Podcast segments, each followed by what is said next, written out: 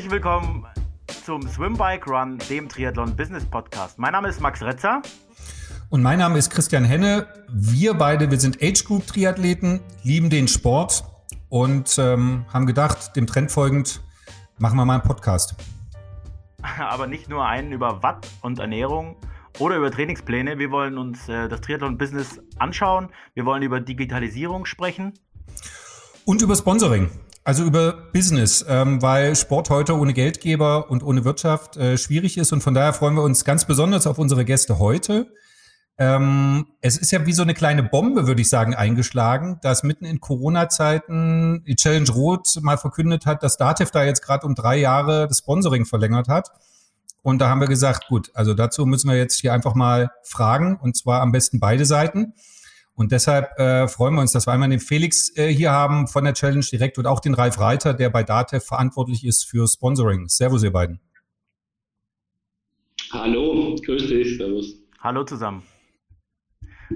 Ja, und dann würde ich sagen, starten wir gleich rein, Christian, mit der ersten Frage. Ja, ähm, grundsätzlich, ich weiß nicht, ob, ob, ob das jetzt ein großes Wunder ist, aber so wie man das auch gelesen hat, war das ja schon kein Standard, dass man sagt, da gibt's jetzt eine Verlängerung im Sponsoring eines langjährigen Partners beim Triathlon. An sich, das ist eine schöne Nachricht, würde man sagen. Mm, die hat aber, glaube ich, jetzt in dieser Corona-Zeit nochmal so eine, so eine besondere Bedeutung. So kam sie ja auch an. Ralf, Frage an dich. Warum ausgerechnet jetzt eine Verlängerung ähm, für, für die Challenge Rot, zumal euer Vertrag ja, glaube ich, noch ein Jahr gelaufen ist, oder? Ja, das ist richtig. Also tatsächlich für 2021 hätte man noch einen gültigen Vertrag gehabt. Aber das ist halt so, ne? wie im Fußball. Da mit den guten Playern verlängerst ganz frühzeitig. Und Team Challenge ist halt ein ganz toller Partner in dem Bereich. Wir sind sehr zufrieden mit unserer Partnerschaft. Wir haben in den letzten Jahren äh, wirklich einiges gemeinsam auf die Beine gestellt. Und dann haben wir uns natürlich jetzt auch in Corona-Zeiten Gedanken gemacht. Team Challenge ist ja noch immer ein Familienunternehmen, ist ja nicht irgendwo eine Investment AG oder sonst was. Ähm, und haben wir gedacht, es wäre von unserer Seite aus ein gutes Zeichen zu sagen, wir wollen die langfristige Partnerschaft einfach weiter pflegen. Auch wenn es jetzt frühzeitiger war, aber es war uns wichtig, das Signal zu senden, wir stehen da auch in schwierigen Zeiten an eurer Seite. Felix, was ähm, bedeutet euch denn das als Veranstalter, ähm, so, so ein Zeichen zu bekommen, auch vom, vom Partner, ähm, in doch einer eben dieser schwierigen Phase auch? Und ähm, ist das für euch, das ist für euch doch auch, da ist ein Stein vom Herzen gefallen, oder? Ja, da ist nicht nur ein Stein vom Herzen gefallen, sondern da ist auch unwahrscheinlich viel Dankbarkeit da. Äh, gerade dieses Zeichen, das der Ralf gerade gesagt hat, frühzeitig und in Corona-Zeiten. Weil das äh, ist natürlich ein Riesenzeichen nach außen, nicht nur hier, was den Challenge angeht, sondern das wirkt für den ganzen Sport. Äh, es wirkt aber auch äh, Richtung unserer Partner, unserer Kunden, unserer Athleten, die auch sehen, okay, der große, starke Partner steht weiterhin an unserer Seite. Da ist Sicherheit gegeben und äh, es geht in die Zukunft. Und das muss ich sagen, das war für uns moralisch ähm, fast noch wichtiger als die eigentliche ähm, Verlängerung und da sind wir extrem dankbar. Ist das denn, ich meine, das Jahr ist ja nicht nur im Sport, aber eben auch im Sport sehr wenig vorhersehbar. Ihr habt gerade auf den auf den 5. September ähm, verschoben. So ein bisschen hört man die Erwartungshaltung von verschiedenen, an verschiedenen Ecken raus, dass nach dem Sommer die Wahrscheinlichkeit höher ist, dass was stattfindet, weil dann, wenn man es so wie im letzten Jahr vielleicht hätte, die Inzidenzen runtergeht, es nicht mehr ganz so bedrohlich ist. Gleichzeitig äh, ist es ja aber alles sehr vage und hängt an ganz vielen Faktoren. Kannst du, Felix, vielleicht mal sagen, im Vorgespräch, ich kann mich an so Sachen erinnern, wie habt Starter aus dem Ausland, da gibt es ganz unterschiedliche Bedingungen, unter denen die vielleicht kommen können. Welche ganzen Aspekte da eigentlich reinspielen in dieses Corona-Thema und in die Frage, welche Athleten kommen können und oder auch nicht und welche Abhängigkeiten es da gibt? Es ist ganz äh, mannigfach, muss man wirklich sagen. Erstens müssen wir vorausschicken, dass wir auch nicht wissen, ob wir im September durchführen können. Müssen wir ganz ehrlich sein. Äh, Richtung unserer Partner, Richtung unserer Kunden. Wir wissen nicht, wie es mit Corona weitergeht, aber die Chance, eine Veranstaltung im September durchzuführen, mit zwei zusätzlichen Monaten Zeit für die Impfung, mit den Sommermonaten, wo wir ja letztes Jahr gesehen haben, dass die Inzidenzen nach unten gehen, ist natürlich größer als im Juni. Und deswegen auch die Entscheidung, äh, uns da nochmal zwei Monate zusätzlich zu geben. Ob es dann funktioniert, das hoffen wir sehr, können es aber natürlich nicht garantieren. Für die Athletinnen und Athleten da draußen waren es ganz unterschiedliche Gründe. Wenn ich bei den Deutschen bleibe, wann war ein deutscher Athlet das letzte Mal im Schwimmbad? Äh, die haben alle geschlossen. Äh, Freibäder werden auch nicht so schnell aufmachen. Also brauchen wir im Grunde genommen die Sommersaison und die Seen in Deutschland, äh, damit unsere Athletinnen und Athleten überhaupt trainieren können. Wir haben Ausreisesperren einiger Länder wie Australien zum Beispiel. Die dürfen das Land nicht verlassen, haben wir allein 300 Athletinnen und Athleten. Wir haben die Situation mit weit über 100 Athletinnen und Athleten aus Neuseeland, die zwar ausreisen dürfen, aber bei der Wiedereinreise äh, hohe vierstellige Summen zahlen müssen, in Zwangsquarantäne in Hotels müssen und, und, und, und, und. Wir haben die Fluggesellschaften, die noch nicht vernünftig funktionieren. Wir haben momentan Einreisesperren oder erschwerte Einreisebedingungen für auch europäische Nachbarinnen und Nachbarn, die gerne beim Rennen dabei wären. Und das ist also wirklich extrem komplex. Und ähm, deswegen sind wir auch froh, dass wir nach hinten gegangen sind, weil wir hoffen, dass sich das ein bisschen bessert einfach dann. Ne? Aber auch eine Verschiebung ist nicht einfach. Wir haben im September verschiedene Baumaßnahmen auf der Strecke. Jetzt müssen wir uns die Strecke nochmal anschauen, gerade die Radstrecke, weil natürlich immer versucht wird, alle Baumaßnahmen aus dem Juli rauszuhalten und nach dem Juli beginnen zu lassen. Das kann man jetzt nicht alles absagen. Ja? Also es ist schon ein sehr, sehr, sehr komplexes Thema. Äh, ich spreche auch noch gar nicht vom Hygienekonzept und was ist dann überhaupt erlaubt und was ist nicht erlaubt und wenn ja, unter welchen Bedingungen. Also es ist schon äh, eine sehr spannende Zeit für einen Eventveranstalter. Und da spreche ich ja nicht nur für mich, sondern für alle Eventveranstalter da draußen. Gestern haben wir gehört, äh, Rock im Park, Rock am Ring abgesagt, bis ins nächste Jahr verschoben. Also es ist schon knackig. Wir kommen später nochmal auf die Details, denke ich, ähm, was es bedeutet, unter bestimmten Bedingungen, Auflagen so einen Wettkampf zu machen. Nochmal die Frage, Ralf, an dich. Was macht ihr als Sponsor mit einer Verlängerung, wenn das Ganze ausfällt? Naja, freuen tun wir uns nicht, aber äh, man muss es so sehen, äh, wir sponsern ja nicht nur ein einzelnes Rennen. So, erstens, das, das ist ja ein langfristiges Sponsoring, das geht über mehrere Jahre. Also wenn es jetzt wie das letzte Jahr ist und einmal ausfällt, da haben wir genauso gut Berichterstattung drüber gehabt, aus welchen Gründen das ausfällt. Also warum ein Sponsor klassischerweise ja sponsert, ist ja Reichweite, Bekanntheit und äh, die passenden Werte und Inhalte und Botschaften dazu. Und da ist eben jetzt mal die Botschaft halt nicht gewesen, wer war der Schnellste und Schönste und Beste, sondern da war halt die Botschaft, äh, wir haben frühzeitig an euch gedacht, es geht um Solidarität und das ist auch was, was man dann durchaus äh, als Sponsor auch gerne dann sieht und sagt, okay, das ist mindestens genauso wichtig, dass sowas kommuniziert wird. Und genauso ist es auch dieses Jahr, wenn es im September nicht funktionieren wird, äh, ja, dann ist es so, Sicherheit geht immer vor von Athleten, Zuschauern, von allen, die da beteiligt sind. Ja, dann werden wir uns was Alternatives einfallen lassen. War dieses Jahr auch. Wir hatten einen ganz tollen virtuellen Silvesterrand äh, mit großer Beteiligung, mit großer Aufmerksamkeit. Und äh, wenn ich was gelernt habe seit 2013, Ideen gehen uns nie aus. Das wird auch dann der Fall sein, dass wir irgendwas machen, was ansatzweise das kompensiert. Ich meine, es ist, man kann kein Live-Rennen kompensieren, das muss man dazu sagen. Aber eine schöne Idee, die einfach zeigt, hey Leute, wir stehen zueinander in schwierigen Zeiten, das kriegen wir auf jeden Fall hin.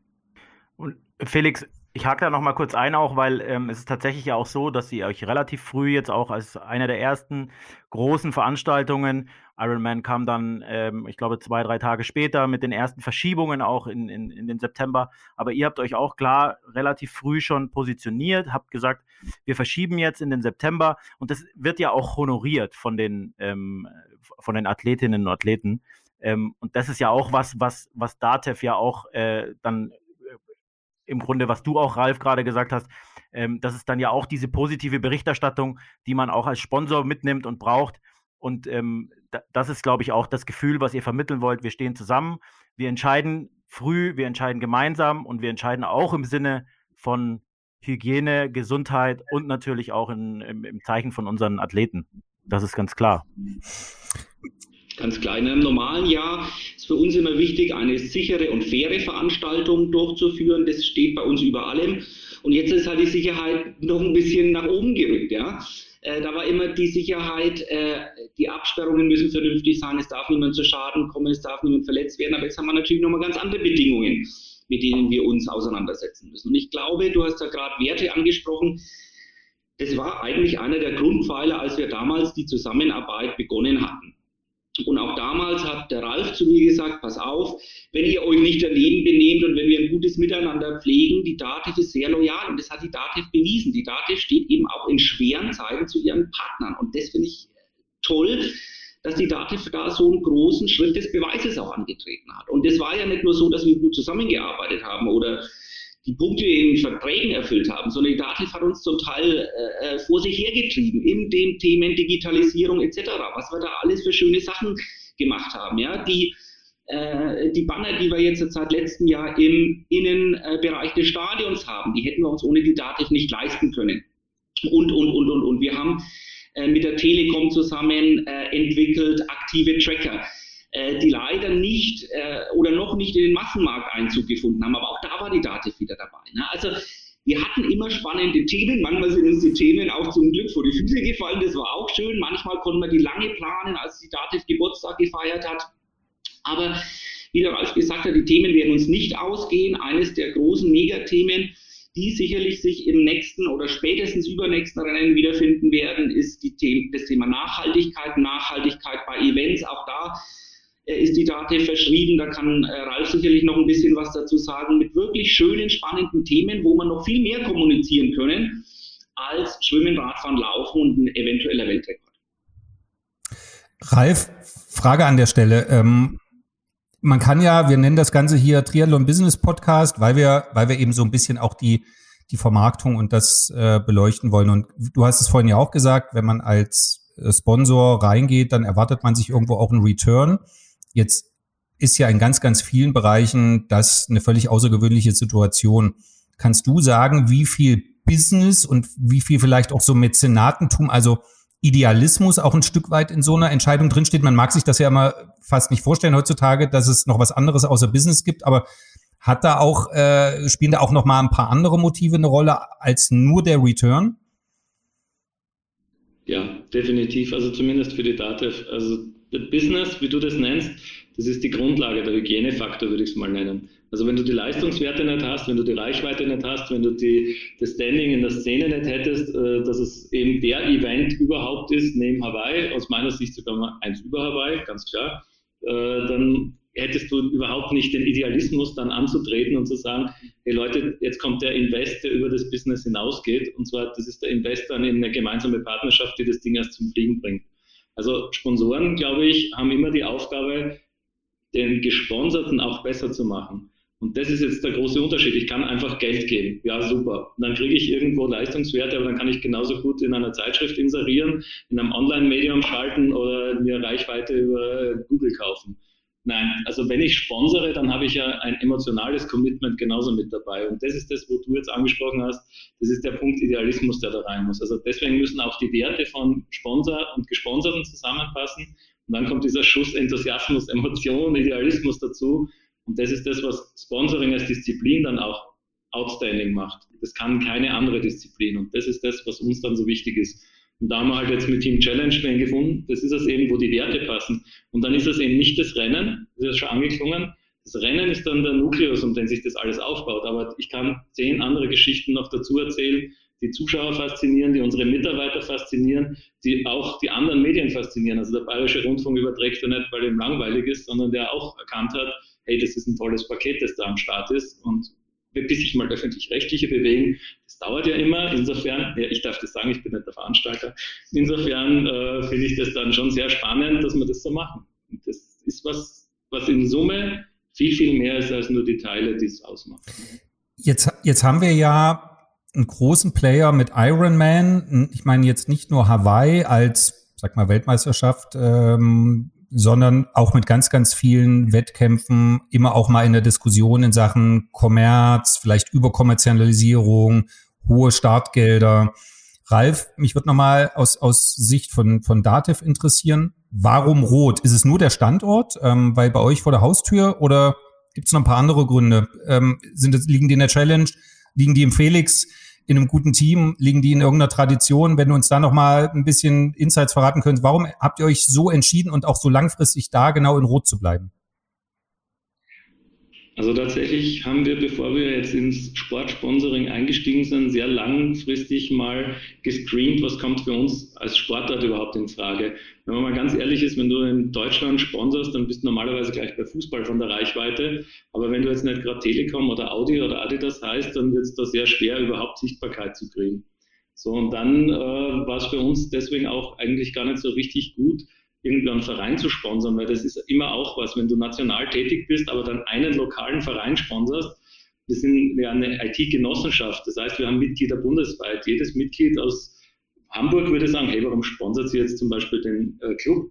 Äh, seid ihr verrückt? Ich bin auch Mitglied, also Quelix HSV sponsern. Also da gab es schon viele gute Gründe, dass wir gesagt haben, wir engen das Sponsoring jetzt mal ein auf Veranstaltungsformate. Und da sind wir dann aber sehr schnell fündig waren bei den großen Veranstaltungen in Deutschland, dass eigentlich was vor der Haustür lag. Das war praktisch, war aber kein äh, entscheidender Faktor. Also wäre das Paket von der Familie Walshöfer auch mal irgendwo in Frankfurt, in Hamburg oder von mir aus auch in Wuppertal geschnürt gewesen, mit der gleichen Akzeptanz der Bevölkerung, mit dem gleichen Standing bei den Athleten, mit dem gleichen Wertepaket, wir wären auch dorthin gegangen. Also es ging jetzt nicht nur um den Standardfaktor Rot, also ich gebe zu, das genieße ich sehr, dass es nicht weit weg ist. Und das ist ja schließlich fränkisches Seenland, Leute, da machen andere Urlaub, wo wir hier arbeiten, das ist ja traumhaft. Insofern alles gut, aber Standard war jetzt nicht der unbedingt ausschlaggebende Faktor, sondern tatsächlich Schwimmen, Laufen, Radfahren sind die drei Sportarten, die die normalen Allerweltssportler, sage ich jetzt mal, jeder auf seine Art betreibt. Vielleicht nicht unmittelbar hintereinander in einem Rennen, aber die Bereitschaft, äh, dazuzuhören, das Involvement ist riesig dadurch. Und das war für uns dann das beste Paket. Und wir haben uns damals sehr, sehr bewusst entschieden und haben es noch keinen Tag bereut. Kann ich nachvollziehen. Für mich ist übrigens die Region dort die beste Triathlon-Region im Land. Also ich glaube, dass es äh, sie am besten die Dinge vereint. Ich bin da zwei, dreimal gewesen und war immer erstaunt, ähm, dass du wirklich alles durch die Seen eben mit Schwimmen, Radfahren, ähm, mit den ausgebauten Straßen. Ich meine, wir sind in München hier an sich, da ist es auch schön. Aber ist mir immer aufgefallen, wenn ich da war. Ist wirklich eine tolle Triathlon-Ecke, wird ja auch so ausgeschrieben. Äh, Ralf, du hast gesagt, im, im Vorgespräch kann ich mich erinnern, ihr habt aber auch Mitarbeiter, die seit vielen Jahren da dabei sind, auch bevor ihr da schon Sponsor wart und eine Verbindung zur Veranstaltung habt. Egal jetzt Ralf oder, oder auch Felix, könnt ihr das nochmal erzählen? Also äh, welche, welche Rolle spielt dieser Triathlon generell in der Region und auch mal jetzt über so ein Sponsoring hinaus und wo ist die Verbindung wieder zu Menschen, die bei DATEV arbeiten? Also ich beantworte es mal schnell für Datev. Also wir sind circa 8000 Mitarbeiter. Ich glaube, ich übertreibe nicht, wenn ich sage, es müssten ungefähr ein Viertel davon aktiv oder als Helfer oder als äh, Gastgeber für einen ausländischen Athleten hier involviert sein. Also das war schon vorher ein sehr, sehr großes Thema bei uns. Also das war ja auch eins, die Zielgruppe für Triathlon ist also eine sehr leistungsbereite, eine, die auf Work-Life-Balance achtet. Also deswegen war bei uns auch schon ganz viel in der Belegschaft Leute, die sehr, fast schon semi-professionell Radfahren, Schwimmen, Laufen. Und dann bietet sich natürlich in der Triathlon-Region hier an, dass die dann auch äh, mit der einen oder anderen Veranstaltung mitmachen und als Krone eine Langdistanz mal. Das war super. Aber es ist eben auch ein familiärer Wert dahinter. Und das heißt, wenn da ein Athlet hier mitfährt, dann kannst du sicher sein, dass die Schwiegermami, die Schwester, die Oma und alle anderen an der Strecke stehen als Helfer. Und dann kannst du sicher sein, dass beim Helferfest und bei der Pasta-Party noch die ganzen Bekannten und Verwandten auch noch zuschauen kommen.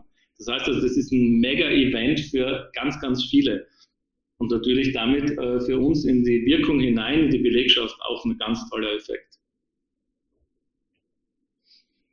Äh, ein, einen Punkt äh, möchte ich noch kurz anfügen, bevor ich auf, die, auf den Landkreis komme, was mir auch immer unwahrscheinlich gefällt, ist, äh, die Dativ hat ja Kunden und diese Kunden sind auch oft Triathleten. Und wenn dann ein Großkunde von der Dativ sich bei der Dativ meldet und sagt, könnt ihr noch irgendwas machen, habt ihr noch einen Platz in eurem Kontingent, das ist auch ein tolles Zeichen, weil die Dativ auch sieht, hey, das bringt uns auch was. Auch wir können da einem, einem Kunden mal helfen ähm, mit mit einer Geschichte, die kann man sich so nicht kaufen, weil wenn das Rennen ausgebucht ist, ist das Rennen ausgebucht. Und wenn die DATEV dann einladen kann über ihre Kontingente, ist das natürlich auch eine ganz tolle Geschichte für die DATEV. Und es freut uns dann auch immer zu sehen, ähm, wie das so läuft. Was die Region angeht, ja, muss man wirklich sagen, es sind weit über 30 Jahre, wo Triathlon hier groß geworden ist, wo man damit aufgewachsen ist. Ich selber war vier Jahre, als es hier einen ersten Triathlon gegeben hat. Für uns ist es völlig normal Ähm, wir merken das selber immer gar nicht mehr. Wir merken es nur dann, wenn wir Besucher haben, die mal zum Trainieren kommen, die zu uns sagen, ey, wir waren den ganzen Tag auf der Radstrecke und wir sind nicht angehupt worden. Ich so, ja, äh, warum sollte die angehupt werden? Ja, weil im Rest Deutschland wird man angehupt. Das kann ich bestätigen. Fahr, fahr mal mit dem Auto, um, äh, mit dem Rad um Starnberger oder um den Ammersee. Keine Chance. Ja, und das ist für uns also völlig obskur, solche Dinge zu hören, weil es bei uns einfach ein sportlicher Landkreis ist und nicht nur der Triathlon, sondern wir haben so tolle Veranstaltungen hier im Landkreis. Äh, wir haben ein Radwegenetz, das momentan ausgebaut wird. Das schreibt sich von. Also man muss auch nicht immer auf der Straße fahren. Es ist wirklich toll. Wir haben äh, den äh, ehemaligen Gredelweg, ähm, war eine Eisenbahnlinie die mit Teilen stillgelegt wurde zwischen Hilbolstein und Greding unten. Also hier zum Radweg ausgebaut wurde, nach Spalt rüber, ins Seenland nach Spalt, äh, in die Hügel. Also es ist wirklich eine ganz, ganz tolle sportliche Region. Wie gesagt, nicht nur geliebt äh, von unseren hiesigen und auch auswärtigen Triathleten, sondern auch äh, von den Einheimischen. Wir haben die Seen. Und wir haben einfach auch ein, ja, eine völlig sportbegeisterte Bevölkerung und eine Bevölkerung, die sich freut, wenn jedes Jahr die Welt zu Gast bei Freunden ist. Und dieser Spruch äh, von der WM, der wird hier seit über 30 Jahren gelebt. Der Ralf hat schon angesprochen, über 1000 Athletinnen und Athleten in Gastfamilien, 7500 Helfer. Jeder reißt sich hier ein Bein aus. Und es ist halt einmal im Jahr, der ganze Landkreis steht ja völlig Kopf und äh, freut sich auf seine Freunde, auf seine Familienmitglieder, die seit Jahrzehnten oft kommen und er freut sich einfach, dass hier ein Japaner und ein Brasilianer und ein Australier kommen und äh, man hier zusammen ein, ein großes Fest feiert. Ich, also ich muss da tatsächlich auch noch eine kleine Anekdote loswerden. Ich äh, bin ja, also ich, mir geht es da ähnlich wie dir, ähm, Felix. Ich kenne Rot und äh, den Triathlon in Rot auch schon seitdem ich klein bin ähm, weil ich äh, mit 17, 18 vom Reinhold Humboldt, ich weiß nicht, ob dir der Name was sagt, ähm, auch zum Triathlon gekommen bin. Ähm, der ist äh, der, der Vater von zwei Schulfreundinnen von mir. Und mhm. ähm, über den bin ich quasi da so ein bisschen reingerutscht. Und dann habe ich zehn Jahre nichts gemacht, bin dick geworden. Und ähm, jetzt äh, trainiere ich mich wieder an, so dass ich irgendwann vielleicht doch mal in Rot starten kann. Mal schauen. Ja, weißt Aber so lange kenne ich, so lange kenne ich tatsächlich, tatsächlich den Mythos Rot und man, man kann ja da tatsächlich von Mythos sprechen ähm, und, und macht natürlich auch aus, äh, das, das, was du auch gerade gesagt hast, diese Internationalität, dieses, ähm, ja, diese, diese, diese Verbundenheit zur Region, äh, ne? der BR überträgt mit Freude, man hört dann kurz vorm äh, kurz vorm Wettkampf auch Radio rauf und runter, ähm, Startplätze zu vergeben und, und, und. Also man könnte jetzt noch viel mehr Werbung machen für Rot. Es ist ausverkauft für die nächsten zwei Jahre wahrscheinlich. Aber ähm, es ist tatsächlich so ein, ich würde sagen, es ist eine Bucketlist, ne? Also einmal irgendwie Rot mitgemacht zu haben. Aber, aber du hast ja gehört, Max, an wen du dich hier in Sachen Startplatz wenden kannst. Das ist ja. jetzt, jetzt, jetzt noch mal ein Stück zurück in die Realität. 2021 wird kein normales Jahr, selbst wenn der Wettkampf stattfindet, wenn ihr dürft. Ähm, mich wird erstens interessieren, wie weit vorher müsst ihr im Notfall eben eine Notbremse ziehen und sagen, ab dann ähm, geht ihr in Investitionen, Aufbau, also ihr müsst es irgendwann stoppen, weil es dann äh, zu spät ist. Und zweitens, ähm, haben wir vorhin schon mal angedeutet, Hygienekonzept etc wie könnte denn so ein Event unter Einhaltung oder unter gewissen Auflagen aussehen? Also ist zu erwarten, volles Teilnehmerfeld, Zuschauer kommen an die Strecke oder ihr werdet ja Sachen im Kopf haben, die man machen kann und die ihr vielleicht auch schon 2020 mal gedacht habt. Also Felix, dass du uns vielleicht mal ein Gefühl geben kannst, wie sind so eure Planungen? Wie ist das vielleicht vorstellbar, wenn ihr jetzt so auf September schaut? Und ab wann müsst ihr sagen, machen wir oder machen wir nicht? Also ich glaube, ähm, das liegt so zwischen vier und acht Wochen ungefähr. Also vier Wochen vorher stehen bei uns die äh, Bauarbeiter draußen am Festplatz und bauen auf. Ne? Dann sind Dinge nicht mehr zu stoppen. Und dann gehen wir da auch ganz, ganz schnell äh, erst von sechsstelligen, dann in siebenstellige Größenordnungen, die äh, nicht mehr aufzuhalten sind. Ähm, alles das, was ich jetzt sage, ist irgendwo Kaffeesatzleserei und ein Blick in die Glaskugel, weil wir noch nicht mit dem Landratsamt zusammengesessen waren. Es liegt einfach daran, die Mitarbeiterinnen und Mitarbeiter vom Gesundheitsamt waren bis jetzt über beide Ohren belastet mit ganz, ganz wichtigen Dingen, um die sie sich zu kümmern haben. Ja, und da müssen wir selbstverständlich hinten anstehen. Ähm, wir haben jetzt das Zeichen bekommen vom Landratsamt, dass wir ab dem 15. März uns nochmal melden sollen und dann unser Hygienekonzept abgeben können und dann auch die Kapazitäten da sein werden, das mit uns durchzuarbeiten. Also das ist ein sehr gutes Zeichen. Wir haben uns selbstverständlich Gedanken gemacht und auf deine Frage, wird das Rennen so ausschauen wie 2019? Nein, garantiert nicht. Ich kann aber auch noch nicht genau sagen, wie es aussehen wird dass wir sicherlich nicht mit den Stimmungsnestern so arbeiten können, dass wir sicherlich nicht dazu aufrufen äh, werden, äh, möglichst viele Zuschauer in die Region zu bekommen. Das ist völlig klar. Es wird auch ein kleineres Rennen äh, sein. Das kann ich jetzt schon sagen. Wir haben jetzt ungefähr 50 Prozent, die sich auf den September umgemeldet haben. 50 Prozent sind vor allem die ausländischen Triathletinnen und Triathleten, die Australier, die wahrscheinlich bis Ende des Jahres gar nicht ausreisen dürfen, die das nächste Jahr gebucht haben. Und wir werden auch nicht aufstocken für September. Wir werden die äh, Startlisten nicht nochmal aufmachen. Warum? Wenn das Rennen im September abgesagt werden muss und ich das Rennen im September vollgepackt habe, ja, was passiert denn dann im nächsten Jahr? Dann haben wir vielleicht 6.000, 7.000 Athleten Athleten im Rennen stehen und dann hat es überhaupt gar keine Qualität mehr. Und da schneiden wir uns ins eigene Fleisch. Deswegen im äh, September lieber kleiner, lieber feiner, äh, auch sicherer. Weniger Athleten heißt weniger Mitreisende, heißt weniger Zuschauer, heißt auch weniger Helfer. Auch da, wie gesagt, wir haben einen ganz extrem loyalen ähm, Helferstamm äh, äh, hier im, im Landkreis, aber auch da haben wir Helferinnen und Helfer, die sind über 70 Jahre, die sind dann vielleicht noch nicht geimpft, ja. Und da muss ich auch sagen, kommt bitte lieber nicht, weil ich natürlich auch nicht möchte, dass sich irgendjemand ansteckt. Ja? Und sicherlich werden wir sämtliche Hygienemaßnahmen treffen. Aber es äh, lässt sich dann auch nicht ausschließen, dass es zu einem Vorkommnis kommt. Und da möchte ich äh, erstens kein Spreading-Event sein und zweitens möchte ich auch persönlich, da geht es gar nicht um Veranstalterwahlzüge, sondern ich möchte nicht, äh, dass jemand wegen mir, Felix, zu Schaden kommt oder einen Schaden davon trägt oder im allerschlimmsten Falle äh, verstört. Das? Also das sind jetzt Dinge, die werden wir ab dem 15. März mit dem Gesundheitsamt besprechen. Äh, wir werden auch ganz sicherlich die äh, Seitveranstaltungen, die Konzerte etc. in diesem Jahr pausieren. Ja, wir wollen wieder dazu zurückkehren, 100 Prozent.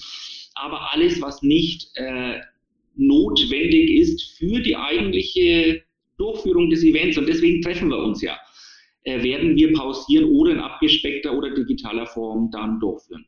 Genau kann ich es euch tatsächlich noch nicht sagen, weil das hängt von den Gesprächen mit den Behörden ab. Ist, ist verständlich, aber du hast ein Stichwort genannt und das ist ja für ganz viele Branchen im Moment die Lösung oder die, die Brücke. Ne? Also Digitalisierung, alles, was so digital stattfindet, das betrifft ja, ähm, also das ist ja für Veranstalter noch mal ein bisschen schwieriger, äh, deren, deren Geschäft und deren Modelle sich in der Realität äh, abspielen und nicht eins zu eins ins Digitale übersetzbar sind und zu teilen gar nicht. Mhm, aber wenn du das sagst und wenn ihr sagt, mh, hm, es gibt eine Riesenbegeisterung in und um Rot. Das ist ein Rennen, das hat über die Ländergrenzen hinweg eine große Bedeutung. Habt da ganz, ganz tolle Athleten und Athletinnen, deshalb eine hohe mediale Aufmerksamkeit.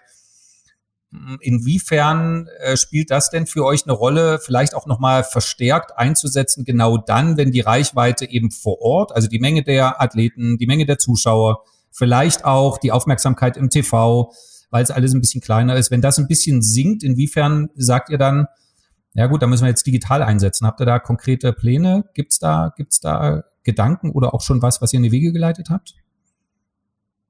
Also wir werden sicherlich an dem Wochenende, wo der DATEV Challenge Rot stattgefunden hätte im Juli, äh, was Virtuelles anbieten. Da haben wir jetzt eine Umfrage gemacht. Das ist auch für uns eine der schönsten Geschichten. Ja, wir fragen die Kunden, was wollt ihr denn? Was erwartet ihr denn? Was, was möchtet ihr denn? Ja, und weil wir gerade bei dem Thema Digitalisierung sind, ich habe es äh, vorhin schon angesprochen, da ist die Datenfirma auch sofort an unserer Seite. Wenn wir irgendwelche spinnerten Ideen haben, sagt die Daten erstmal her damit, lasst uns das durchkauen, lasst uns das durchsprechen. Äh, äh Wie passt es bei uns gerade rein? Wo können wir helfen? Und das ist natürlich schon toll, wenn du da einen, einen Partner hast, der äh, quasi in der DNA Digitalisierung hat. Ja, und das macht dann auch Spaß. Und das sind auch die Ideen, die der vorhin angesprochen hat, wo man sich dann einfach zusammensetzt, virtuell oder auch an einem Tisch und das Ganze dann durchkaut. Und wo die Dativ dann auch sofort sagt, ja, sind wir dabei, ist unser Thema. Und das ist einfach schön, das macht Spaß. Da hat man das Gefühl, man kann nach vorne kämpfen und, und äh man kann da seine Energie reinstecken und du hast Partner an der Seite, die sagen, find mal gut, Waldzüfer, mach weiter, äh, aber hast an das gedacht, hast an das gedacht, da könnte man helfen. Das hat früher bei so Kleinigkeiten angefangen, wo die Dativ gesagt hat, eure Pressekonferenzen, über zwei Stunden. Fürchterlich, dieses ständige Übersetzungsgedöns äh, auf Englisch, auf Deutsch und und und und und. Äh, Simultandolmetscher her, jeder kriegt eine In-Ear-Geschichte von uns und äh, zack, waren die Pressekonferenzen 45 äh, Minuten. Ja?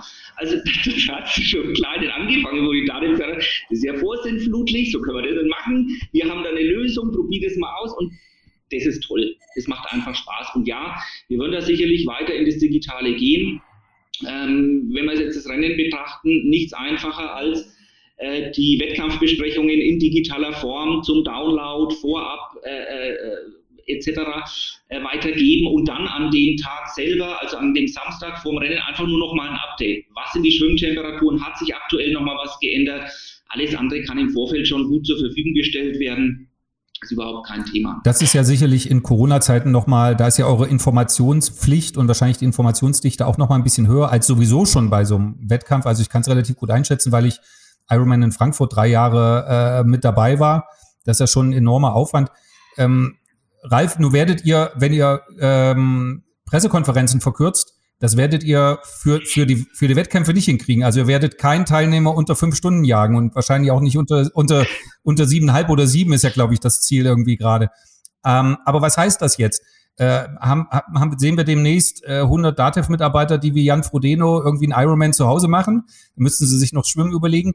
Also was, was könnten so Ideen ähm, sein? Ähm, ist das ein Weg zu sagen, man geht stärker auf das virtuelle? Ironman macht das ja auch. Man nutzt solche Netzwerke wie Strava und Plattformen wie Zwift und nutzt einfach diese Technologien, die da sind?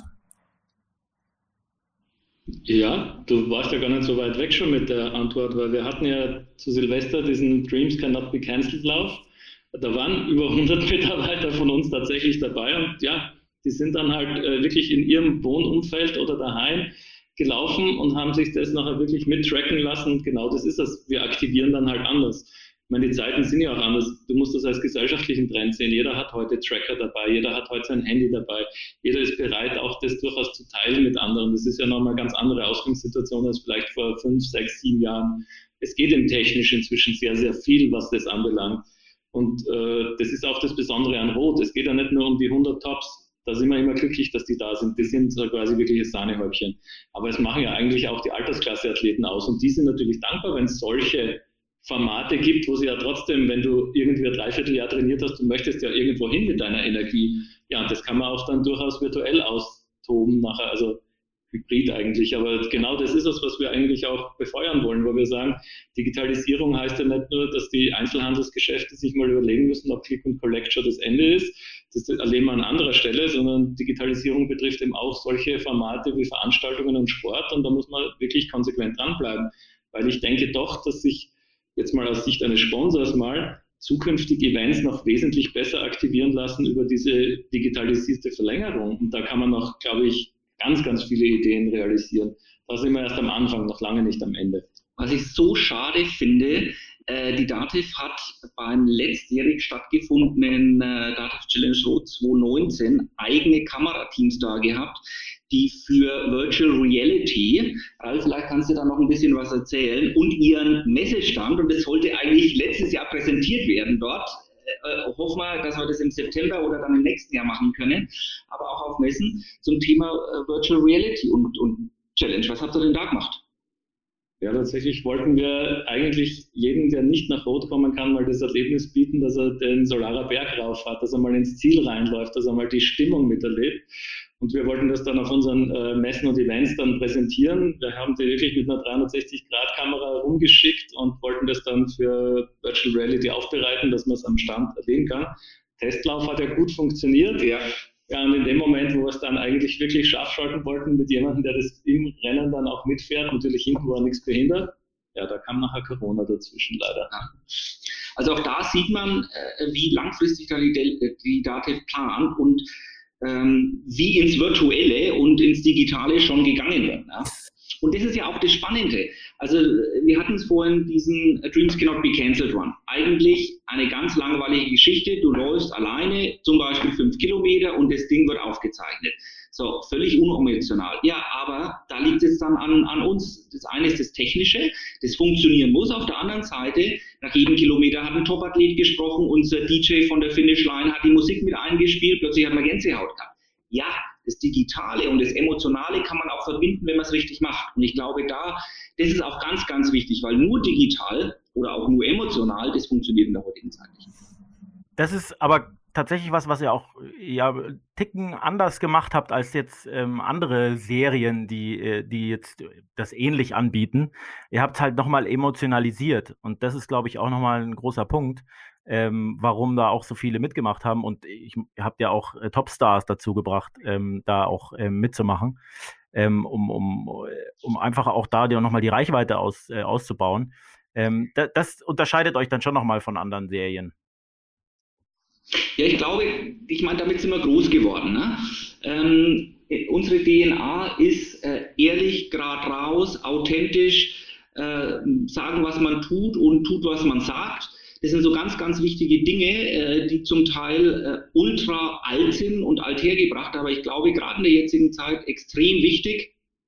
Ähm, und ja, da sind wir hergekommen, das haben wir schon immer so gemacht und ich glaube, das schätzen unsere Kundinnen und Kunden auch. Und dann, wenn wir eben verschieben, auch zu erklären, warum tun wir das, äh, abends dann anzubieten, Facebook Live, wo jeder Fragen stellen kann, ja, sich nicht zu verstecken, äh, nicht nur irgendwie eine Pressemitteilung rauszuschicken und äh, das war's.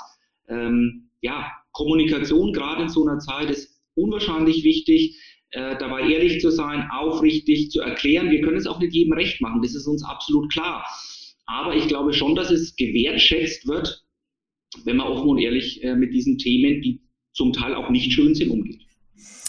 Ist es vorstellbar? Im Fußball gibt es ja sowas zum Beispiel. Ich meine, ihr habt das so genannt, das ist Sportart Nummer eins. Und wenn du als Sponsor äh, da irgendwo rein willst, dann äh, bist du einer von ganz vielen und musst dir deine Sichtbarkeit extremst hart erkämpfen und auch noch mit sehr, sehr viel Geld bezahlen. Deshalb gehen ja mittlerweile auch Vereine dahin und bieten exklusive digitale Pakete an oder reine digitale Pakete, weil eigentlich der Wettbewerb, sagen wir mal, und die, die Fläche zu, zu, zu eng ist, als dass da alle noch was von haben können. Ist es vorstellbar, erstens aus, aus, aus deiner Sicht, Felix, ähm, auch Partner zu haben, die die nur online äh, digital in Erscheinung treten oder andersrum, würdet ihr auch sagen, hm, wir gehen mit gewissen Partnern ins Gespräch, die neben einer Geldleistung vielleicht auch digitale Infrastruktur oder so etwas mitbringen, um uns mögliche neue Dinge zu erschließen, damit wir eben diesen digitalen Weg gehen. Und für das brauchen wir vielleicht auch, hast du ja vorhin selbst gesagt, Know-how.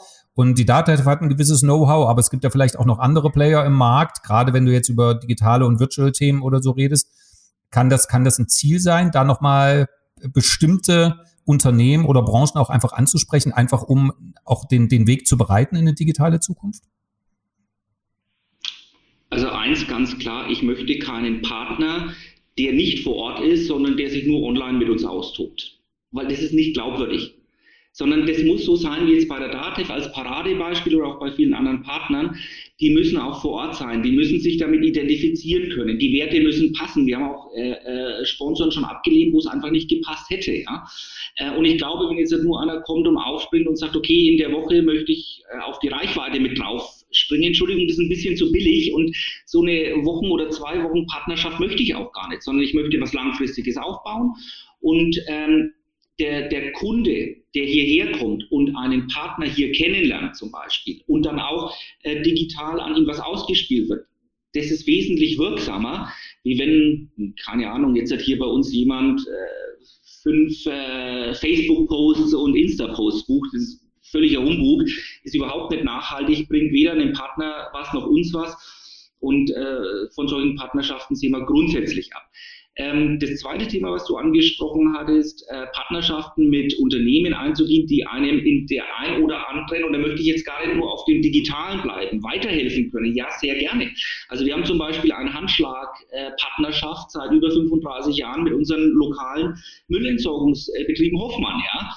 ähm, eine wahnsinnig tolle Partnerschaft, äh, wenn wir das alles zahlen müssten. Das wären sechsstellige Summen und die aber auch so fortschrittlich und, und nach vorne orientiert sind, die eben mit der Datenbank zusammengesessen äh, waren und gesagt haben, wie können wir noch mehr Müll vermeiden? Wie können wir noch grüner werden? Wo können wir euch unterstützen und wo können wir unsere Kompetenz mit einbringen, die wir dann auch medial wieder zeigen können? Da haben wir dann drei Player am Tisch, die Dativ, die Firma Hoffmann Denkt und uns wo ein absolutes Win-Win-Projekt draus geworden ist, das wir hoffentlich dieses oder spätestens 2022 dann groß ausrollen werden, mit einer eigenen PR-Kampagne dann auch dazu, um mal zu zeigen, was haben wir denn schon alles getan, was tun wir denn zukünftig und wie äh, können wir noch wesentlich besser werden.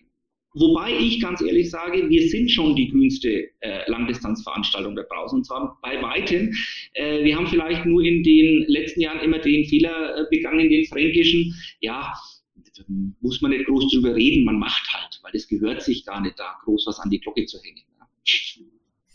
Ja, das wird wahrscheinlich der Unterschied sein äh, zu den nächsten Jahren, ähm, dass man eben auch quasi über die Nachhaltigkeit seine Werte eben auch vermittelt. Und das ist ja auch was, was du ähm, und auch der Ralf gerade schon angesprochen hat.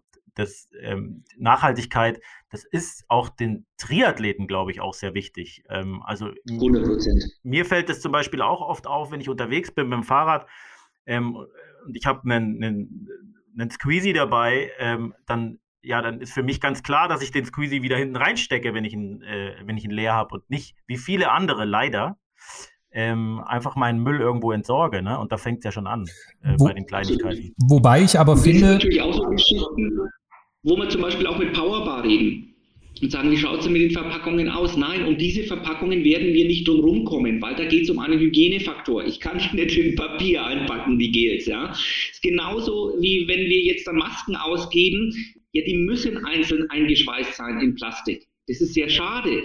Aber da geht wieder Hygiene nicht vor Umwelt. Das ist falsch, aber da müssen wir die Hygiene wieder äh, äh an erster Stelle sehen. Also das ist eine ganz, ganz tricky und spannende Geschichte und auch da lassen sich viele Dinge ähm, äh, abwandeln. Wir haben zum Beispiel unsere komplette Merchandise-Linie, die ist in Papier verpackt und nicht mehr in Plastik. Ja? Also das sind Dinge, die oftmals gar kein Geld kosten, wo man sich zusammensetzen muss, wo man brainstormen muss, da ist die Dativ dabei. Ähm, und das macht auch Spaß, muss ich wirklich sagen, weil du plötzlich viele, viele Dinge anpacken kannst und dann einen ganzen Blumenstrauß hast, wo du durch wenige Maßnahmen auch oft massiv was verbessern kannst. Und, und ich muss schon sagen, also ich hätte das Thema jetzt ad hoc gar nicht so, ich habe das mitbekommen in unserem Vorgespräch und auch jetzt, dass das eine, eine große Rolle spielt. Ich hätte das jetzt vorab gar nicht so eingeschätzt, aber als langjähriger Triathlet und auch Sportler muss ich sagen, ich glaube, das ist ein wichtiger Punkt und zwar auch gegenüber Athleten, weil Max, was du sagst, ja, in allen Ehren, glaube ich vielen, dass sie das tun. Auf der anderen Seite ist Triathlon ein Sport, der von extremem, sehr equipmentlastig, da wird sehr viel Geld ausgegeben, sehr viel eingekauft. Da wird auch, um ehrlich zu sein, mit Carbon jetzt nicht unbedingt das äh, allernachhaltigste und, und umweltfreundlichste Material verbaut. Das sind also so ein paar Dinge, glaube ich schon, dass es gut tut, eine Veranstaltung mit mehreren tausend Leuten plus dann der enormen Reichweite außenrum zu vermitteln, dass man darauf achtet. Ich würde die meisten Triathleten, um ehrlich zu sein, jetzt nicht als wahnsinnig nachhaltig einschätzen. Ich meine das gar nicht böse sondern wir sind, wir sind ja doch so getrieben von, ja, das coole Zeug halt. Und ähm, wenn du einen Wettkampf hast, hast natürlich auch ganz andere Dinge im Kopf, als dich jetzt vielleicht gerade mit der Frage zu beschäftigen, wo du jetzt die Plastiktüte noch hintust. Ne? Das sind eben so Dinge, die finde ich schon ja. durchaus aus sinnvoll und ich glaube, das ist durchaus in der Gruppe der Triathleten gar nicht schlecht platziert. Ja, allerdings, man muss auch sagen, wir haben es mit äh, äh, wirklich tollen Menschen zu tun. Also der Triathlet an sich, sage ich jetzt mal, ja, der ist gebildet, der möchte äh, die Umwelt nicht verschmutzen, etc., etc. Und der hilft auch gerne mit. Äh, wir hatten ein Jahr, wo es auf den Strecken mal ziemlich schlimm ausgesehen hat. Und wir hatten tatsächlich auch das Problem, dass eine äh, Kuh ähm, an äh, Gelverpackungen verendet ist.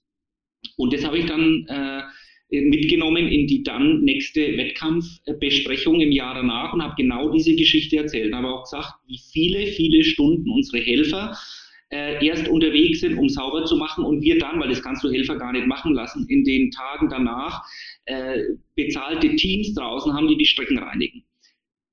In diesem Jahr war vielleicht noch ein Fünftel von dem Müll draußen auf der Strecke wie im Jahr vorher. Also es ist tatsächlich so, man muss es dann auch mal ansprechen und man muss es einfach gegenwärtig haben. Dann denken unsere äh, Kundinnen und Kunden auch mit, ja. Und ähm, da muss ich sagen, das macht mir einfach auch Spaß. Wir haben keine dummen Menschen da draußen, mit denen wir umgehen müssen oder äh, grölende, randalierende, besoffene. Ja, nein, das ist absolut nicht das Klientel, das sich hier in Rot äh, tummelt. Weder vor dem Wettkampf noch während des Wettkampfes noch nach dem Wettkampf. Es ist eine, eine tolle Mixtur an internationalen Menschen zusammen mit unserer Bevölkerung und äh, macht Spaß. Macht richtig Spaß. Das war auch von. Das Thema wird wieder wichtig werden nach der Pandemie, Leute. Das dürft ihr nicht vergessen. Also die meisten Journalistenfragen, die wir 2019 bekommen haben, waren dann tatsächlich schon, ihr seid ja die größte Tagesveranstaltung äh, in Bayern, wenn nicht in Deutschland zu dem Zeitpunkt mit 250.000 Besuchern, 6.000 Athleten, ja, da macht man schon mal einen ökologischen Fußabdruck. Und dann ist es wirklich unsere Verantwortung auch mal zu sagen, ey, das darf dann eben nicht sein, dass wir hinterher mehr Probleme mit der Veranstaltung haben als äh, vorher. Und das ist dann aber wirklich tolle Ideen, tolle Lösungen rauskommen. Ja. Also, und ich glaube, das ist immer nachher auch Maßstab für viele andere Großveranstaltungen, weil das ist ja das Thema, das hat jeder große Veranstalter, ob der dann Motorsportveranstalter oder sonst was ist der wird sich damit auseinandersetzen müssen. Und das Thema Klimaschutz, Nachhaltigkeit, also ich hoffe, wir sind jetzt irgendwann bald alle geimpft, das wird nach der Pandemie das ganz nächste große Ding sein.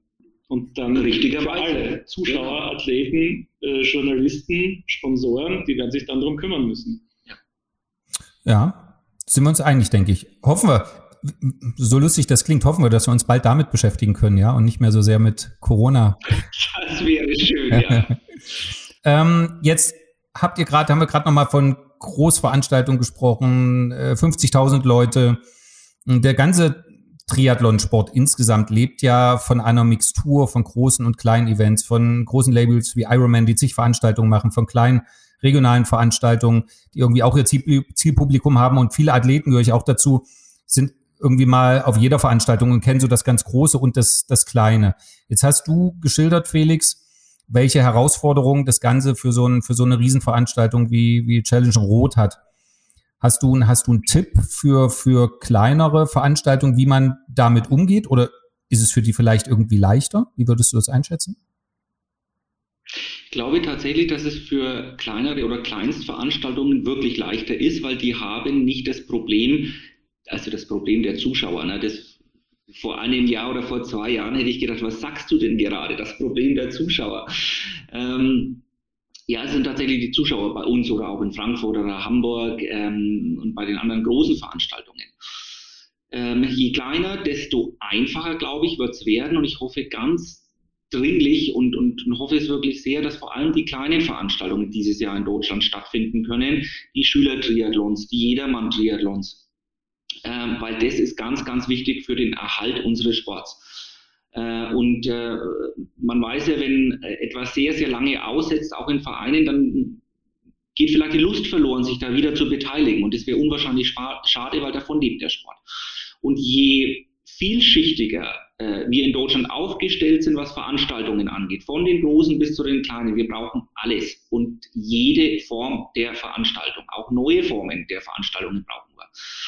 Und ähm, da muss ich sagen, habe ich eine große Sorge, dass wenn die komplette Saison ausfällt und wir zwei komplette Saisons keine Triathlons hier in Deutschland sehen, dass es einige Veranstalter einfach auch nicht überleben werden. Und das wäre ganz, ganz tragisch, weil die Athletinnen und Athleten, die wollen Wettkämpfe machen, die wollen raus, die sagen auch, hey, wisst ihr was? Ja, dann mit Einschränkungen. Ich mache ja alles mit, aber ich möchte, ich möchte mal wieder einen Wettkampf machen. Ja, und es war auch ganz interessant für uns zu sehen, äh, ein Triathlet trainiert, weil er den Sport liebt. Das ist die eine Wahrheit. Aber viele äh, Athletinnen und Athleten motivieren sich auch über Wettkämpfe. Und äh, das hat man immer vorher gar nicht so gesagt oder äh, hören wollen, aber es ist tatsächlich so. Wir haben viele ähm, äh, Kundinnen und Kunden gehabt, die gesagt haben, hey, ich bin im Loch, ich, ich mache jetzt halt ein bisschen was, aber also Trainer habe ich jetzt erstmal pausiert, also da geht es ja auch weiter. Ne? Es ist ja nicht nur der Veranstalter, der Einbußen hat, sondern die Trainer und, und, und, und, und äh, Leistungsdiagnostik. Da ist ein riesen Rattenschwanz auch hinten dran. Das dürfen wir nicht vergessen. Also von dem her. Ich hoffe ich inständig, hoffe ich inständig, dass gerade auch die kleinen Veranstaltungen gut durch diese Krise kommen. Ich denke, Max, das können wir nachvollziehen, weil um ehrlich zu sein, ohne Wettkampf brauchst du auch nicht Triathlon werden, Triathlet werden, weil dann kannst du einfach sagen, du gehst rennen, du gehst laufen und du gehst schwimmen. Also dann ist es halt Swim, Bike, Run, aber ich sag mal, der Reiz, also zum Held, zur Heldin wirst du ja dann am Ende doch in der Kombination, weil es eben ein paar Unwägbarkeiten gibt, weil es, eine, weil es eben nicht eins plus eins plus eins ist, sondern ein bisschen anstrengender also das würde ich total bestätigen. Und ich glaube, dass auch die Bilder, die das produziert, braucht es, um Leute dann wieder zu motivieren, auch zu trainieren, weil du hast natürlich immer das Zielbild vor dir und so fühlst du dich dann ja auch äh, auf der Strecke ein Stück weit. Absolut. Und auch diese Grenzerfahrung, die du in einem Wettkampf erlebst. Und da spreche ich jetzt nicht nur für die Langdistanz, sondern für einen eine 60-jährige Sportlerin, die gerade anfängt, ein bisschen mit Übergewicht kämpft, ist ein Sprint auch schon eine Grenzerfahrung. Und das ist ein, so ein tolles Gefühl, wenn man das dann durchgezogen hat, ja. Das fehlt. Und es fehlt auch der Austausch mit den Kolleginnen und Kollegen und mit den Sportkameraden. Das muss man einfach so sehen. Aber äh, Felix, das ist, ich habe äh, gestern ein Interview vom äh, Jan Frodeno gehört ähm, wie er sich auf die äh, Challenge Miami jetzt vorbereitet. Und ähm, mhm. der hat ja äh, das Gleiche so ein bisschen erzählt, jetzt auch aus der, ne, aus der Weltmeistersicht im Grunde, wenn du ihm zuhörst und er sagt, naja, ich habe jetzt dann äh, knapp zwei Jahre keinen Wettkampf mehr gehabt. Ähm, ich hatte ein Loch und jetzt ist es wieder, jetzt bin ich sogar nervös ähm, vor, der, vor der Challenge Miami, ähm, um, um äh, Gas zu geben und ich freue mich extrem drauf. Und äh, wir haben äh, was hat er gesagt, einen, einen extrem kurzen Aufbau ähm, äh, des Trainings vor uns gehabt, weil um überhaupt an dem Wettkampf teilzunehmen. Und so geht es uns ja allen im Grunde. Ne? Also ich habe mich, ich hab mich letztes Jahr auf eine Mitteldistanz vorbereitet, fand nicht statt. Ich trainiere seit anderthalb Jahren, um an, an, an einem Zielwettkampf teilzunehmen. Ich habe einen kleinen gemacht, der war schön. Da bin ich übrigens auch an meine Grenze gekommen. ja. Am Ende im Ziel. Aber, äh, aber genauso geht es uns ja allen und das hörst du ja von, von, von Profis wie von Age-Groupern genauso. Es war das Loch da ähm, und jetzt hat man wieder irgendwo ein, ein, Licht am Ende des Tunnels und man hofft, im, im September ähm, gehen, die, gehen die Wettkämpfe wieder los. Und ähm, da können wir einfach nur alle drauf hoffen, uns impfen lassen und Maske tragen. Absolut. Absolut. Wie ist denn wie ist denn eure Einschätzung? Es gibt mehrere Studienbefragungen aus dem letzten Jahr, die so darauf hinweisen, dass der klassische Vereinssport, der ja von anderen Motivationen der Leute lebt, also wo die Leute eher hingehen wegen sozialer Kontakte ähm, und weil das irgendwie, weil man sich trifft und vielleicht auch so ein so mit Mannschaften eben äh, zusammen nochmal so ein paar Erlebnisse habt, dass die äh, logischerweise, weil ja nichts stattfindet, dass da wesentlich weniger passiert und dass die auch befürchten, dass ein Teil der Leute auf Dauer verloren ist und nicht mehr zurück in den Verein dann kommt. Gleichzeitig ist ja im Individualsport, davon reden wir hier ja, sind ja unheimliche Zuwächse zu verzeichnen. Ne? Die ganzen Radhersteller und, und, und Shops, die wussten nicht mehr, wo sie ihre Ware herkriegen sollten. Äh, die Leute, die nicht in Urlaub gefahren sind, haben sich eine Rolle gekauft oder ein Peloton oder sowas für zu Hause. Und da hat die ganze Wirtschaft natürlich mal äh, sozusagen alles rausgehauen, was geht. Eure Einschätzung, Triathlon zukünftig nach Corona gewinnt noch weiter an Bedeutung ähm, oder bleibt einfach eine Nische, weil es einfach so speziell ist und am Ende immer nur eine sehr kleine Gruppe eben auch erreichen kann? Also ich glaube, so eine kleine Nische sind wir seit mehreren Jahren nicht mehr. Muss man wirklich sagen. Wenn man mittlerweile äh, durch Deutschland geht und sagt, woher kommst du aus Rot? Ah, das ist doch das mit dem Triathlon, ja. Ähm, also ich glaube schon, äh, dass wir nicht mehr Nischensport sind. Ähm, wenn man es mit Fußball vergleicht, ist alles ein Nischensport, das ist völlig klar. Aber ich finde, äh, auch durch die äh, Köpfe, die wir vorne dran haben, ich spreche von den Topathleten, Jan Frodeno, Anne Haug, Sebi und, und, und, und, und, wirklich tolle Vertreter dieser Sportart und tolle Menschen, werden wir mittlerweile ganz anders wahrgenommen. Und der Triathlon ist seit Jahren im Wachstum begriffen Vielleicht kriegt man eine kurze Delle, aber ich glaube nicht, dass der Triathlonsport ähm, sinken wird oder stagnieren wird. Ich glaube, er wird weiter wachsen, weil was wir in dieser Krise schon gelernt haben, ist, dass viele Leute plötzlich sich Radschuhe gekauft haben, sich ein Fahrrad gekauft haben und, und, und, und, und. Und das ist der normale Gang. Das sehen wir ja bei unseren Kundinnen und Kunden. Ja, die haben angefangen, wie ich zum Beispiel, in dem Verein. Und deswegen finde ich Vereine auch so wichtig, ja. Das war für mich nicht nur, äh, da war ich aufgehoben, da war ich verräumt und ich habe schon keinen äh, Blödsinn gemacht, ja, gerade in dieser etwas schwierigen Zeit zwischen 14, 15, 16, 17, 18, ja. Wir haben trainiert, an den Wochenenden waren wir auf Wettkämpfen, wir hatten tolle Freundschaften, Wahnsinn. Ganz, ganz wichtig, da auch noch ein kurzer Auszug äh, Richtung Vereine. Ja, es kann sein, dass einige äh, Athletinnen und Athleten vielleicht die Vereine wechseln, aber ich glaube, es ist auch immer eine Chance. Dann muss man vielleicht was Neues machen als Verein. Dann muss man vielleicht neue Dinge anbieten. Ich sehe es hier bei uns im Landkreis, was plötzlich für Workouts online angeboten werden. Das ja auch eine riesen Werbeplattform für diese Vereine dann ist. Ja, ich glaube, es ist in allem auch eine Chance. Und ich glaube, Vereine müssen sich halt einfach so modernisieren, dass sie weiterhin attraktiv sind oder vielleicht sogar attraktiver werden. Und ein Verein ist für mich absolut kein Auslaufmodell. Es gibt virtuelle Vereine äh, und, und, und, und, und. Also, ähm, nee, ist kein, ist kein Auslaufmodell. Ich glaube, dass das äh, weitergeht. Ich glaube auch, dass diese sozialen äh, Geschichten ganz, ganz wichtig sind für uns alle, gerade nach der Corona-Zeit. Und was den Triathlon angeht, glaube ich, dass wir weiterhin wachsen werden. Äh, allerdings brauchen wir halt jetzt möglichst schnell wieder Bedingungen, damit man sich messen kann, damit, damit man sich treffen kann, damit man sich wieder austauschen kann. Ganz, ganz wichtig. Also, also das mit der Nische. Kann ich aus meiner mhm. Sicht bestätigen, Triathlon wird wachsen, sonst hätten wir gar nicht verlängert, Leute. Also die Prognose schaut gut aus. Aus meiner Sicht auch deswegen, weil jetzt, du hast es richtig angesprochen, ganz viele zum ersten Mal nachher laufen gehen oder Radfahren gehen. Schwimmen geht ja nicht, aber die anderen zwei Sachen gehen. Und die Erfahrung, die ich über die letzten fünf, sechs Jahre mit unseren Mitarbeitern machen durfte, war, die beginnen mit einer Disziplin und machen dann eine Staffel. Aber fast alle sind dann im nächsten Jahr dabei und machen die andere Sportart. Und irgendwann enden sie dann, dass sie alle drei machen wollen. Also ich glaube, das wird auch so ein genereller Trend werden. Die Leute beginnen mit einer Sache, aber solange nachher eben wichtige Vorbilder so wie Frodeno da ist, das ist so ähnlich wie ohne Bäcker hätte es keinen Tennisboom geben brauchst einen Frodeno, um einfach mal Öffentlichkeit ja. zu schaffen. Aber das schaut ja gut aus. Also ganz ehrlich, äh, wir sind jetzt auch in Medien vertreten, die hätten da nicht drüber berichtet. Also du bist auch mal Richtig. bei einer Frankfurter Allgemeinen drin, du bist in den Spiegel drinnen, du bist im öffentlich-rechtlichen Fernsehen drinnen. Ja, bitte, das ist für mich ein Beweis, es steigt in der Bedeutung, es sinkt nicht. Du hast den Vorteil auch im öffentlich-rechtlichen Fernsehen äh, mit Leuten wie äh, äh, Froberg und solche Leute, die machen das dann auch irgendwann. Die berichten erst und irgendwann selbst werden sie ein Langdistanzler und dann hast du sie sozusagen. Ne? Dann sind sie dir in die Falle gegangen. Ähm, ich wollte das mit der Nische natürlich rauskitzeln, weil wir sind ja hier der gleichen Überzeugung. Äh, Triathlon, ich kenne das Thema seit 20 Jahren, auch beruflich. Ähm, hat für mich auch eine ständig äh, steigende Bedeutung die Role Models, also die Deutschen auf Hawaii, die spielen eine ganz, ganz große Rolle dabei. Deshalb machen wir hier auch so einen Business-Podcast. Es hat natürlich noch zusätzlich den Reiz, dass das eben hm, eine Sportart ist, in der ähm, viele Leute unterwegs sind, die durchaus beruflich stark eingespannt ist. Gibt ja auch relativ, gibt relativ viel Geld unterwegs. Man sieht es ja auch an Anmeldezahlen und auch an den Gebühren letztendlich.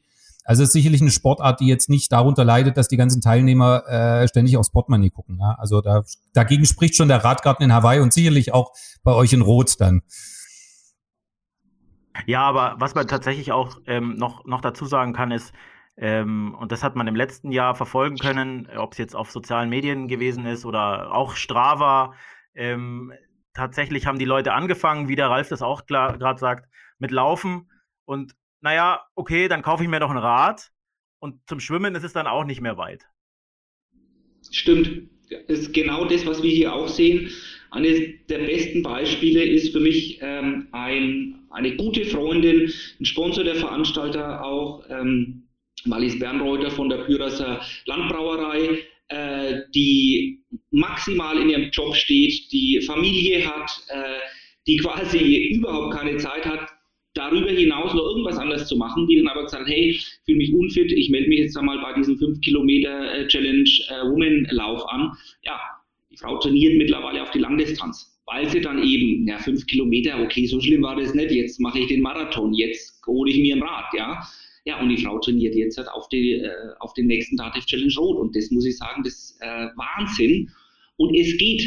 Es hat viel mit Selbstdisziplin zu tun, das wissen wir alle es ist nicht einfach, aber es ist auch nicht schlecht. Und ich habe letztens mit im, im Interview mit Triathletinnen gehört, dass Frauen sowieso äh, leistungsfähiger, ausdauerleistungsfähiger sind. Die sind uns also uns Männern an sich schon mal überlegen. Die sind vielleicht nicht ganz so schnell, aber die tun sich leichter, wenn es weh tut. Habe ich gehört. Ja, und es ist tatsächlich schade, dass wir immer noch so um die 15 bis 19 Prozent rumdümpeln in Deutschland, was die Beteiligung von Frauen angeht. Wir hatten es gerade erst den Weltfrauentag, wenn ich in die USA schaue, wenn ich nach Australien schaue, Neuseeland, 50, 50. Und da müssen wir auch noch ein bisschen was tun hier in Deutschland. Das ist auch, ein, auch ein Thema sicherlich für euch, Ralf, bei Datev, oder? Weil ihr werdet ja sozusagen eine andere, einen anderen Gender Split in eurer Belegschaft haben. Also prinzipiell ist es so, dass wir in der Belegschaft schon eigentlich relativ weit sind und auch bei den Athleten. Also ich wollte es gerade sagen, gerade bei unserer Siegerehrung, genau bei der Siegerehrung, da sind ja. wir eigentlich ganz gut dabei. Das ist uns auch wirklich wichtig. Aber der Felix hat schon recht, man muss es ins Bewusstsein rücken. Also das ist kein Selbstläufer, dass das funktioniert. Das ist wirklich auch so, dass es da Vorbilder braucht, auch bei uns firmenintern. Also wir feiern die Leute ja auch wirklich dann. Wir machen ein Athletenfrühstück, wir machen dann nach dem Rennen nochmal eine eigene Siegerehrung, wo der Felix auch nochmal vorbeikommt, dann kriegt es gleich nochmal so richtig offiziellen Touch. Ja, das ist aber wichtig, weil die Leute einfach mal gewürdigt werden. Und da muss man eben dann auch sagen, da ist es auch eben wichtig, dass man sagt, ja genau, es ist uns, es ist wurscht, ob du alt bist, ob du jung bist, ob du Mann oder Frau bist, ob du mit einem Handicap startest.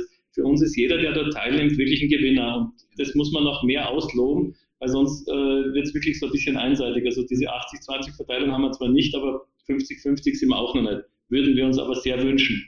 Eben alle, das ist ein sehr, sehr inklusiver Sport aus meiner Sicht. Also exklusiv in der Preisfindung für Räder, aber inklusiv in dem, wer mitmachen kann. Ja. Und das ist schon auch tatsächlich, was wir mal hinterfragen müssen. Das wäre, glaube ich, ein Thema für einen eigenen Podcast. Ähm, warum machen genauso viele Frauen wie Männer Triathlon? Aber auf der Langdistanz, zumindest in Deutschland, dünnt sich dann nach oben hin aus. Und das ist sehr, sehr schade. Ja. Hat es vielleicht trotzdem noch was mit einem etwas veralterten Frauenbild bei uns zu tun. Ja. Äh, wenn ich höre, in den USA und Australien ist es völlig normal, dass eine Mom sich äh, am Samstag eine Nanny holt, die auf die Kinder aufpasst. Äh, oder der Vater muss es halt mal machen, damit sie einfach mal sechs, sieben Stunden Radfahren gehen kann. Ist, sind wir da schon so weit oder heißt es da, oh, also was ist denn das für eine Mutter? Ja? Diese Fragen müssen schon mal gestellt werden. Und das Spannendes Thema. Spannendes Thema. Hatten wir tatsächlich wirklich auch ein gutes Interview letztens, Felix, zu dem Thema auch, äh, war, warum Frauen nur in Leggings laufen, äh, zum Beispiel im Sommer. Mhm. Ähm, ich beantworte es hier nicht, das müssen wir tatsächlich in einem anderen machen.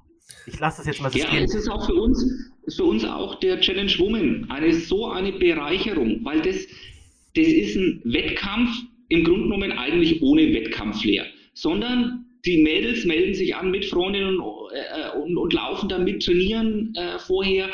Das sehen die als absolutes Happening, als Event. Ähm, gerade die jetzt nicht so ambitioniert sind, das ist ja schön, das nimmt viel Angst, ja. Wunderbare Stimmung, viel schöner als die Stimmung bei normalen Leuten, muss ich wirklich sagen, ja. Also ist, ich glaube, wir können da von den Frauen auch viel lernen nicht so verbissen zu sein. Ich, ich finde es manchmal so schade, wenn jemand das erste Mal auf die Langdistanz geht und sagt, boah, also die zwölf Stunden muss ich unbedingt knacken und dann sage ich, was passiert, wenn es nicht knackst? Ja, gar nichts. Mein Gott, es ist deine erste Langdistanz. Du kannst sowieso nichts vorhersagen. Du kannst wettertechnisch nichts vorhersagen. Wenn dein Magen überhaupt nicht mitspielt, Krämpfe, was, was ich was, genieße es doch einfach. Gerade die erste. Ja, also da ein bisschen Verkrampfung rausnehmen. Ich glaube, da können wir viel, viel lernen von den Frauen, was aber auch wieder nicht heißen soll, dass die Frauen nicht ambitioniert sind, ja. Äh, sondern wir haben da hochklassige Leistungen von, von Mädels und Frauen da draußen. Das möchte ich jetzt hier äh, explizit sagen, dass ich das nicht in den Schatten stelle. Absolut. Also wir haben auch gehört in unserem letzten Gespräch mit, mit äh, einigen Triathleten, es hängt durchaus auch an der Distanz und du hast natürlich unter den Langdistanzlern äh, eine etwas andere anderen Typus vielleicht auch, die sich, die, die nochmal etwas äh, leistungswilliger und ambitionierter sind, als du das jetzt vielleicht eben, ich sag jetzt mal, auf einer olympischen oder einer Mitteldistanz hast, wo es ein bisschen volkssportlicher ähm, nochmal dahergeht. Aber das ist. Das stimmt, aber wenn man bei uns reinschaut in die 13, 14, 15, 16 Stunden Finisher, ganz ehrlich, Wahnsinn. Also Wahnsinn, was da auch für Leistungen abgerufen werden. Man muss immer individuell sehen, was hat dieser Athlet und diese Athletin alles machen müssen, um hier hinzukommen. Ja? Und die Freude, die man dann sieht, ja, die ist meistens auch wesentlich überschwänglicher als bei den neun Stunden, zehn Stunden. Also ich, ich weiß es aus, aus meinen Frankfurter Zeiten, weil wir dort so ähm, Age-Grouper-Teams aufgebaut haben, da sind auch hochinteressante Biografien dabei. Also von Leuten, die also 60 äh, Zigaretten am Tag geraucht haben und wie auch immer. Also das sind, es gibt sozusagen diese extremen Ausprägungen, da gibt's äh, spannende Geschichten dabei, die man erzählen kann. Und da kannst du wahrscheinlich noch zehn Podcasts mitfüllen. Jetzt, jetzt und diese Geschichten öffnen aber auch unseren Sport. Wir haben vorhin über Wachstum gesprochen. Genau diese Geschichten brauchen wir. Wenn, wenn da draußen die Frau Müller, die noch nie was mit Triathlon zu tun hatte, hört 3,8 Kilometer Schwimmen, 180 Radfahren und dann Marathon, dann denkt sie sich, um Gottes Willen, schalt bloß um. Äh, so einen Schwachsinn will ich gar nicht hören. Ja? Aber wenn ich dann eben höre, äh, starker Kettenraucher oder übergewichtig oder viele, viele andere Dinge, die da draußen waren, die einen bewegt haben, dann mit dem Sport anzufangen und dann eben nicht direkt auf die Langdistanz, was ja auch nicht gesund ist, sondern ja, Sprintdistanz im Heimatort oder im Nachbarort und, und, und, und, und. Ja, genau das brauchen wir. Wir brauchen diese Quereinsteiger. Wir brauchen die Einsteiger, die auch im höheren Alter noch sagen, hey, da habe ich Bock drauf. Okay. Absolut. Letzte Frage, weil wir jetzt hier schon über die 60 Minuten ähm, raus sind. Ähm, wir können ja weitere Podcasts machen. Äh, Themen sind genügend da. Ähm, was die meisten ja interessieren wird, euch sowieso, Veranstalter, äh, äh, Titelsponsor, wie aber auch die Athleten, wenn ihr heute beziffern müsst, ich weiß, äh, Felix will jetzt nicht in die Glaskugel schauen, der Ralf kann das ja, ja auch nicht anders, aber Challenge Rot findet statt am 5.9. Ähm, Wahrscheinlichkeit in Prozent, eine Zahl von euch bitte.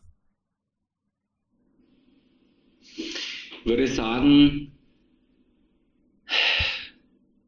60-40, dass es stattfindet. Dafür brauchen wir aber eine wesentliche Verbesserung auch noch der Impfgeschichten, die ja in Deutschland momentan tatsächlich richtig schlecht laufen. Der Einschätzung würde ich mich natürlich anschließen. Wir haben zwar 100% Freude drauf, aber ein bisschen höher, sagen wir mal bis zu 70 würde ich schon sagen, glaube ich, dass es stattfinden wird, weil auch die Konzepte inzwischen weitaus professioneller sind in jedem Bereich als letztes Jahr noch, wo die Pandemie begonnen hat. Wir haben jetzt ja möglicherweise mehr Impfstoffe. Wenn jetzt noch das mit den Hausärzten kommt, also ich gehe mal davon aus, 70 Prozent. Komm, wir trauen uns 10 mehr zu. Okay. Aber das sind ja schon mal insofern optimistische äh, Aussichten, dass ihr das für wahrscheinlicher haltet, dass es stattfindet, als dass es nicht stattfindet. Das würde ich jetzt als Zuhörer zumindest mitnehmen und das würde für mich schon erstmal stehen. Wir wären auch so ehrlich gewesen und hätten direkt ins nächste Jahr geschoben, wenn wir nicht davon überzeugt sind. Mhm. Ja? Gut zu hören. Super. Dann äh, bedanke ich mich bei euch beiden für die Zeit, äh, die ihr uns äh, geopfert habt und auch ähm, auf die tollen Antworten. Es war ein super Gespräch. Ähm, mir bleibt noch zu sagen, äh, ihr könnt uns auf allen gängigen Podcast-Plattformen ähm, hören: Spotify, Apple, dieser, Google, Amazon, ich habe nichts vergessen. Und ihr könnt uns natürlich eine, ähm, einen äh, Kommentar hinterlassen, wenn ihr wollt. Äh, Verbesserungen, Kritik, wir nehmen alles an. Und ähm, uns natürlich abonnieren. So, das war die Eigenwerbung. Auch danke nochmal von meiner Seite, Felix, Ralf, dass das so äh, geklappt hat. Ähm, auch Glückwunsch nochmal äh, sozusagen mal an die Veranstaltung, dass sie da auf, auf, auf, auch zukünftig auf festen Beinen steht. Und wir alle drücken, denke ich, die Daumen, dass das stattfindet, weil wir brauchen diese Emotionen und diese Bilder. Und Rot ist natürlich sowas von fest im Rennkalender. Ich glaube, für Athleten, aber eben auch für viele, die das sozusagen einfach als, als Berichterstattung und als festen Termin einfach haben. Und es braucht, denke ich, diese Bilder, damit wir alle äh, hoch emotional bei der Stange bleiben. Und so wie was stattfindet, sind wir, glaube ich, auch dann irgendwie alle da. Warten wir ja alle drauf. Ich wollte fest mit meinem Sohn als, als Zuschauer kommen. So. Vielen Dank. You at the finish line, wie man so schön sagt. Genau. Vielen, vielen Dank. Ralf, Felix, vielen Dank. Tschüss und bis bald ciao. vielleicht. Servus, ciao, ciao. Hoffentlich bis bald. Tschüss.